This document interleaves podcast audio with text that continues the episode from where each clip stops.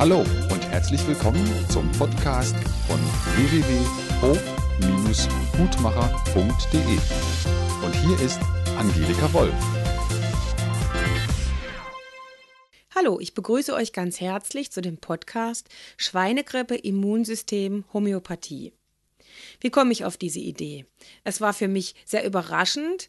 Natürlich hat man in der Presse jetzt in den letzten zwei Wochen sehr viel über das Thema Schweinegrippe gelesen. Ich bekam mehrere Mails von Patienten, was können wir machen, wie können wir uns schützen. Ich habe einen Blog-Eintrag dazu geschrieben, zu dem Thema auch Homöopathie und Schweinegrippe. Wenn ihr jetzt Angst habt vor der Schweinegrippe, zum Beispiel das homöopathische Mittel Arsen, das einen mit dieser Angst auseinandersetzt, habe ich Angst davor, krank zu werden, habe ich Angst vor ansteckenden Krankheiten, habe ich Angst, Krankheiten zu bekommen, an denen ich sterben kann. Das heißt, dieses Kollektiv der Angst macht wir, dass wir diese, in dieser Panikattacke zu äh, Panikentscheidungen neigen, zum Beispiel uns impfen zu lassen, chemische Präparate einzuwerfen, sage ich jetzt mal, um geschützt zu sein. In unseren Gesprächen hier in der Familie mit anderen erlebe ich, dass dann natürlich immer wieder die Idee herrscht, man muss jetzt mal die Impfstoffe verkaufen, die in der Vogelgrippephase hergestellt werden. Vielleicht ist da jetzt irgendwann mal das Datum abgelaufen. Es ist sowieso sehr beliebt, immer wieder diese Impfpropagandas, ob das bei den äh, Gebärmutterhalskrebsimpfungen ist oder wie auch immer. Da sind jetzt hier in der Nachbarschaft auch wieder Mädchen schwer erkrankt nach dieser Gebärmutterhalsimpfung wo es immer wieder erstaunlich ist, wie blind viele Menschen sich darauf einlassen, ohne überhaupt nachzufragen, nur aus der Angst heraus agieren. Ich will mich schützen, schützen, schützen, schützen, egal was das Gift macht, egal was da drin ist, egal wie viel das ausgetestet wurde, ob das überhaupt äh, an Menschen getestet werden konnte. Es geht mal da vom Tierversuch immer noch darauf aus, wenn es die Ratte überlebt, dann muss es für die Mädchen gut sein oder was es da an Spätfolgen gibt, das weiß man ja überhaupt gar nicht, weil wenn der Impfstoff erst ein halbes Jahr auf dem Markt besteht, wie soll man dann wissen, was in fünf Jahren mit diesen jungen Frauen ist, wenn die Kinder kriegen? Wie dann die Gebärmutter sich verändert hat, wenn die so viel geimpft werden? Was dann das Immunsystem macht in der Realität über die nächsten Monate, das weiß man einfach gar nicht. Das heißt, alles das, was da auch in der Presse sehr kritisch an manchen Stellen geäußert wurde oder geäußert wird, wird natürlich auch in der Schweinegrippe jetzt wieder ausgenutzt, dass man sagt, ja, da von einer Influenza so und so, da sind die Stämme ähnlich, das kann man doch mal probieren und mach doch mal und mach doch mal. Das heißt, was eben erstmal beobachtet werden kann, ist, dass viele Menschen, die jetzt sowieso schon verunsichert sind, ob das durch die Abwrackprämie ist, ob das durch die finanzielle Lage unseres Landes ist, ob es durch die Wirtschaftskrise ist, dass ich immer wieder E-Mails bekomme, wo sich Menschen bei mir bedanken für die Blog-Einträge, wo es ums Thema Existenzängste geht, wo viele eben ihren Job verlieren. Das heißt, ich erlebe die Menschen ja sowieso als sehr, sehr unsicher und ängstlich. Und in so eine Situation rein noch eine Krankheit, die tödlich enden könnte und die anscheinend eine rasende Verbreitung haben könnte, erstmal wie es so äh, die ersten Tage dargestellt wurde, das macht weitere Panik. Und in dieser Panik rein reagieren die Immunsysteme natürlich erstmal mit Schwächungen, die, die sowieso schon geschwächt sind, die werden natürlich noch geschwächter. Ich möchte aber jetzt an dieser Stelle auf eine Anfrage eingehen zum Thema Dunkelfeldmikroskopie, ähm, zum Thema, wie reagieren unsere Mikroorganismen, was macht eigentlich unser Immunsystem und da gibt es eine Möglichkeit, außerhalb der homöopathischen Mittel auch isopathisch zu therapieren. Ich möchte an dieser Stelle nochmal einen ganz winzigen Einblick geben über den Unterschied zwischen Homöopathie und Isopathie. Homöopathie heißt eigentlich Gleiches mit Gleichem zu heilen. Das heißt, ähm, es geht nach dem klassischen homöopathischen Prinzip eher nicht nur nach den Krankheitssymptomen. Also wenn mir jemand schreibt, ich habe Schnupfen und ich fühle mich krank, daraufhin kann ich noch kein homöopathisches Mittel verordnen, sondern es sollte ein Mittel sein, das auch ein Kernsymptom zeigt oder Kernsymptome zeigen, die zu einem homöopathischen Konstitutionsmittel passen, das aber auch in der Akutphase gegeben werden darf. Zum Beispiel, dass man Todesangst hat, Stress hat, nervös ist, Durchfall hat, dass einem übel ist, dass einem kalte Luft gut tut. Das heißt, diese Fragen, deswegen kann ich auch ganz, ganz schlecht oder überhaupt gar nicht per E-Mail beantworten, anfragen, weil immer wieder diese Leitsymptome nicht gesehen werden kann. Wenn jemand sich selbst darstellt, dann schreibt er halt, was er gerade fühlt. Aber er schreibt nicht, das, was ich als Leitsymptom brauche. Zum Beispiel, was trinkst du gerne, was isst du gerne, wie fühlt sich's an, wie reagierst du auf warm und kalt. Alle diese Grundlagen braucht man, um ein homöopathisches Mittel sinnvoll entscheiden zu können. Wer sich dafür interessiert, dem kann ich das Fernstudium Grundlagen Homöopathie empfehlen. Alles das wird dort sinnvoll und zusammenhängend so erklärt, dass ihr eben auch in Akutsituationen euch selbst behandeln könnt und dann eben das Immunsystem so aufbaut, dass ihr gar nicht anfällig seid für eine Grippe, ob sie nun Schweinegrippe heißt oder wie auch immer. Das heißt, mit den homöopathischen Mitteln kann man das Immunsystem, die Konstitution über die Dauer so stärken, dass Kinder, Erwachsene, ältere, geschwächte Menschen einfach insgesamt viel, viel stabiler sind. Dann gibt es noch isopathische Präparate und da möchte ich jetzt etwas über diesen Mikroorganismus in unserem Körper drüber erzählen. Das heißt erstmal die Grundlage der Forschung unseres Lebens. Und zwar hat Dr. Koch und Pasteur in einer Zeit gleichzeitig mit einem Forscher, der Enderlein heißt, verschiedene Ideen gehabt. Pasteur und Koch haben erzählt, dass es einen Mikroorganismus gibt, eine Kernzelle gibt, die keiner Entwicklung unterliegt. Man nennt es Monomorphismus. Also es gibt lediglich eine einzige Form der Zelle, die eine einzige Funktion hat. Das heißt, es gibt ein Parasit, es gibt ein Pilz, es gibt ein Bakterium, es gibt eine Zelle in unserem Körper, die ihre Funktion macht. Monomorphismus heißt nicht veränderbar, keine Entwicklung. Gleichzeitig hat Dr. Enderlein eine Forschung gehabt, dass diese Mikroorganismen erheblichem Formwandel unterliegen. Er die Gegensätzlichkeit von Monomorphismus ist Pleomorphismus. Das heißt, exogene Einflüsse, außenstehende Einflüsse können die Zelle verändern. Das heißt, es gibt eine Urzelle, sie wird endobiont genannt bei ihm, die kann ihre Form verändern. Und je mehr die Form verändert wird, je aggressiver, je bösartiger wird diese Zelle in der Veränderbarkeit. Das heißt, von, dieser, von diesem Endobiont, von dieser Urkeimzelle aus, die wir haben, kann es zu einer gesunden, funktionierenden Zelle sein. Es kann sich zum Bakterium, es kann sich zum Pilz destruktiv weiterentwickeln bis zur Präkancerose, dass es ein Vorstadium ist von Krebs, dass, der, dass die Zelle entartet ist, dass zum Beispiel zwei Zellkerne sind, bis zur bösartigen Krebszelle, die einfach wuchert, auffrisst und immer mehr den Raum einnimmt in dem gesunden Gewebe und damit den Organismus abtötet. Nun gibt es erstaunliche Phänomene in unserer Gesellschaft. Manche Forschungsprojekte bekommen Preise, werden dadurch groß und werden als Teil der Wahrheit anerkannt. So ist es so gewesen, dass damals Koch und Pasteur unterstützt wurden und die gesamte medizinische Forschung auf dem Wissen Denken basiert, eine Zelle kann sich nicht verändern.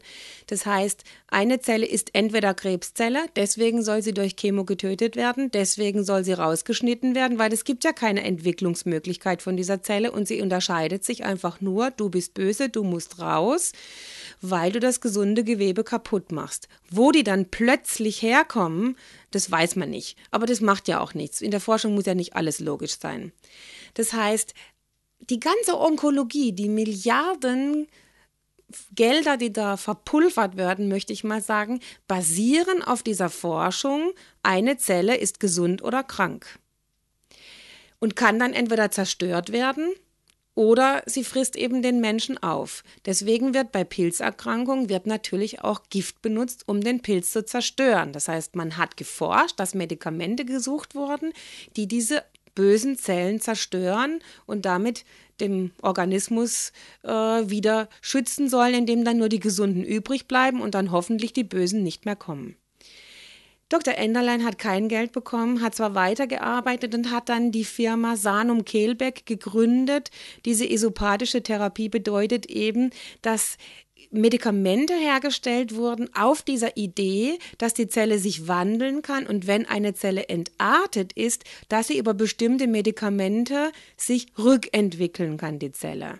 Das heißt, dass die Entwicklungsreihe, die ins Schädliche gegangen wird, wieder zurück sich entwickelt zum gesunden Endobionten. Das Interessante war, als ich Krebs hatte vor 15 Jahren, ich hatte Gebärmutterhalskrebs in deutlich fortgeschrittenem Zustand. Ich habe auch diese Sanum-Kehlbeck-Präparate über ungefähr ein Jahr lang genommen. Ich habe eben verschiedenes gleichzeitig gemacht. Ich habe auch homöopathische Konstitutionsmittel genommen. Ich habe aber, da die Zellen sich bei mir so schnell regeneriert haben über diese Enderlein-Präparate, mich sehr intensiv damit beschäftigt und habe dann auch Fortbildungen zum Thema Dunkelfeldmikroskopie gemacht. Ich habe also von mir und anderen Menschen Blut untersucht und habe einfach meine Zellen angeschaut. Und es gibt zum Beispiel, wenn man dann das Blut untersucht, ein Geldrollenphänomen. Das heißt, die roten Blutkörperchen kleben alle so aneinander, dass es aussieht wie Geldrollen. Das heißt, das Blut ist sehr dick, das kann nicht gut transportieren ähm, der Sauerstoff kann nicht gut auflagern. Alles, was der Mensch braucht, funktioniert in einem zu dicken Blut, wo dieses Geldrollenphänomen ist nicht. Wenn ich jetzt im Dunkelfeld diese Zellen beobachte und dann ein Präparat von Sanum Kehlberg an der Seite unter das Blutplättchen drunter sprühe, dann sieht man, wie diese roten Blutkörperchen plötzlich wie Pop machen, auseinandergehen, dann anfangen frei zu schwimmen und dann wird wie so ein Schneegestöber aus dem Zell Zellinneren ausgestoßen, also aus diesen roten Blutkörperchen. Und dann ist es so, dass die roten Blutkörperchen größer werden, luftiger schwimmen und dass zwischen den roten Blutkörperchen plötzlich weiße Pünktchen sind. Das kann man aber nur im Dunkelfeldmikroskop sehen. Im Hellfeldmikroskop, wo Koch und Pasteur nur geschaut haben, sieht man das nicht. Da ist die Veränderbarkeit der Zelle nicht nachweisbar. Und es ist für mich sehr, einerseits sehr erstaunlich, dass wir jetzt 2009 haben und letztlich die komplette Forschung sich immer noch weigert, ins Dunkelfeldmikroskop zu schauen. Sie benutzen es einfach nicht.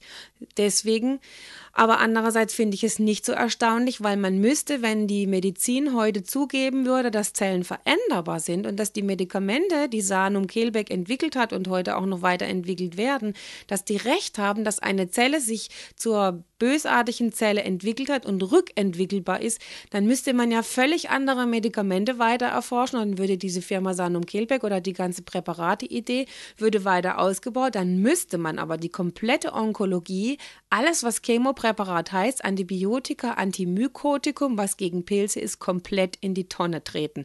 Das heißt, man würde 20, 50 Jahre Medikamenteentwicklung ad absurdum führen.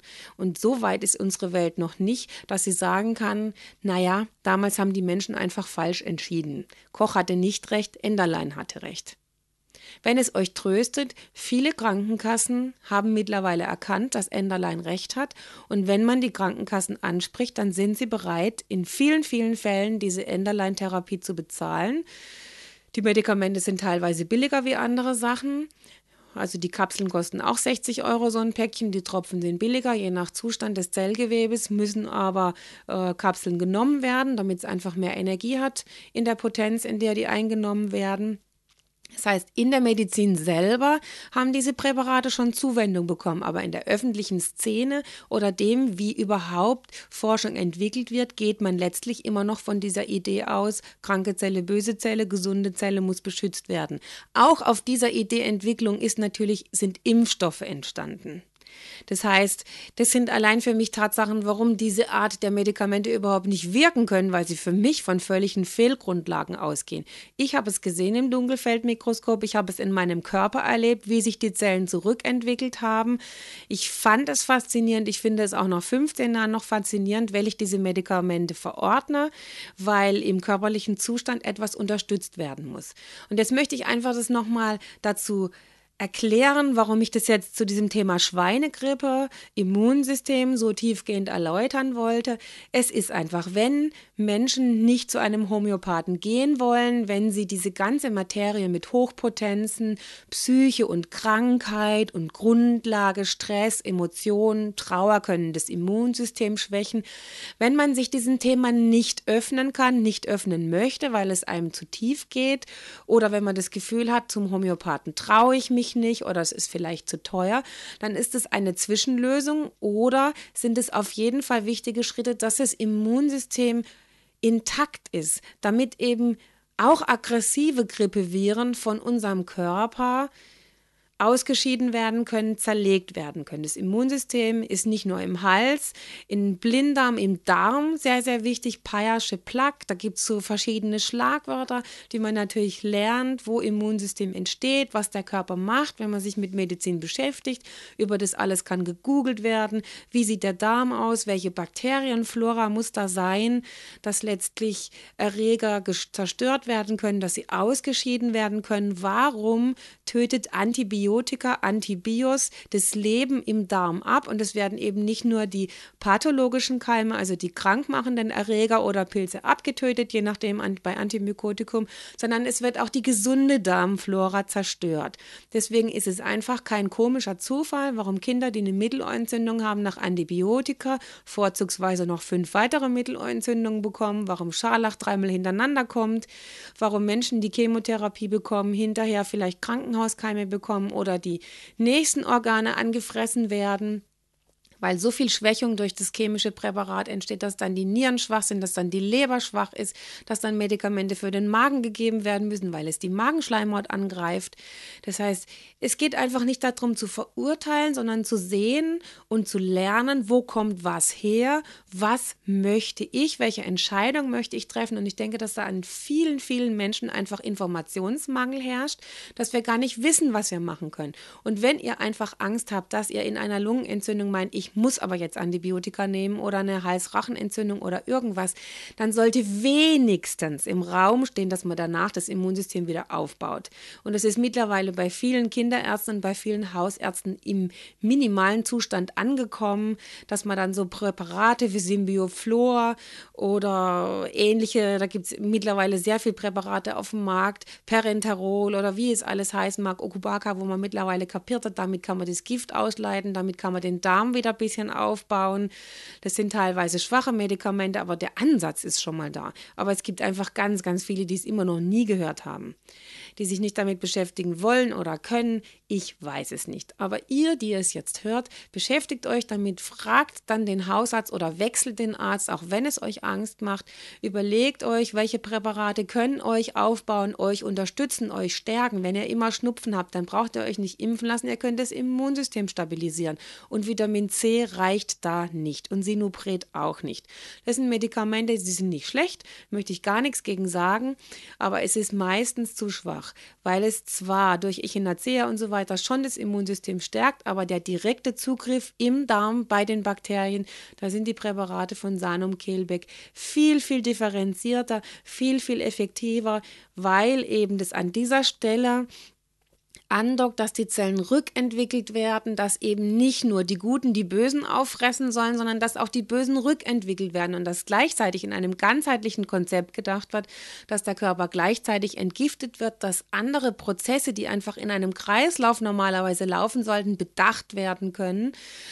Und dass diese Medikamente eben deutlich das Immunsystem so stabilisieren, dass der Mensch in sich stabiler ist, dynamischer ist, gesünder ist und dass dann, wenn dann eine Grippe kommt, die Grippe gar nicht greifen kann, so wie ihr das wahrscheinlich schon letztendlich ganz oft erlebt habt. Wenn es euch gut geht, kommen um euch rum viele Menschen husten, ihr bekommt gar nichts und seid ihr übermüdet, seid ihr gestresst, habt ihr Angst, seid ihr in Sorgen, habt ihr zu viel Alkohol getrunken habt ihr Angst um den Arbeitsplatz, da muss nur einer um euch niesen und sofort juckt's im Hals. Das heißt, seid einfach in der Beobachtung dessen, was macht was und trefft dadurch Entscheidungen, die für euch richtig sind, weil ein Immunsystem, das stabil ist, macht auch mehr Selbstwertgefühl.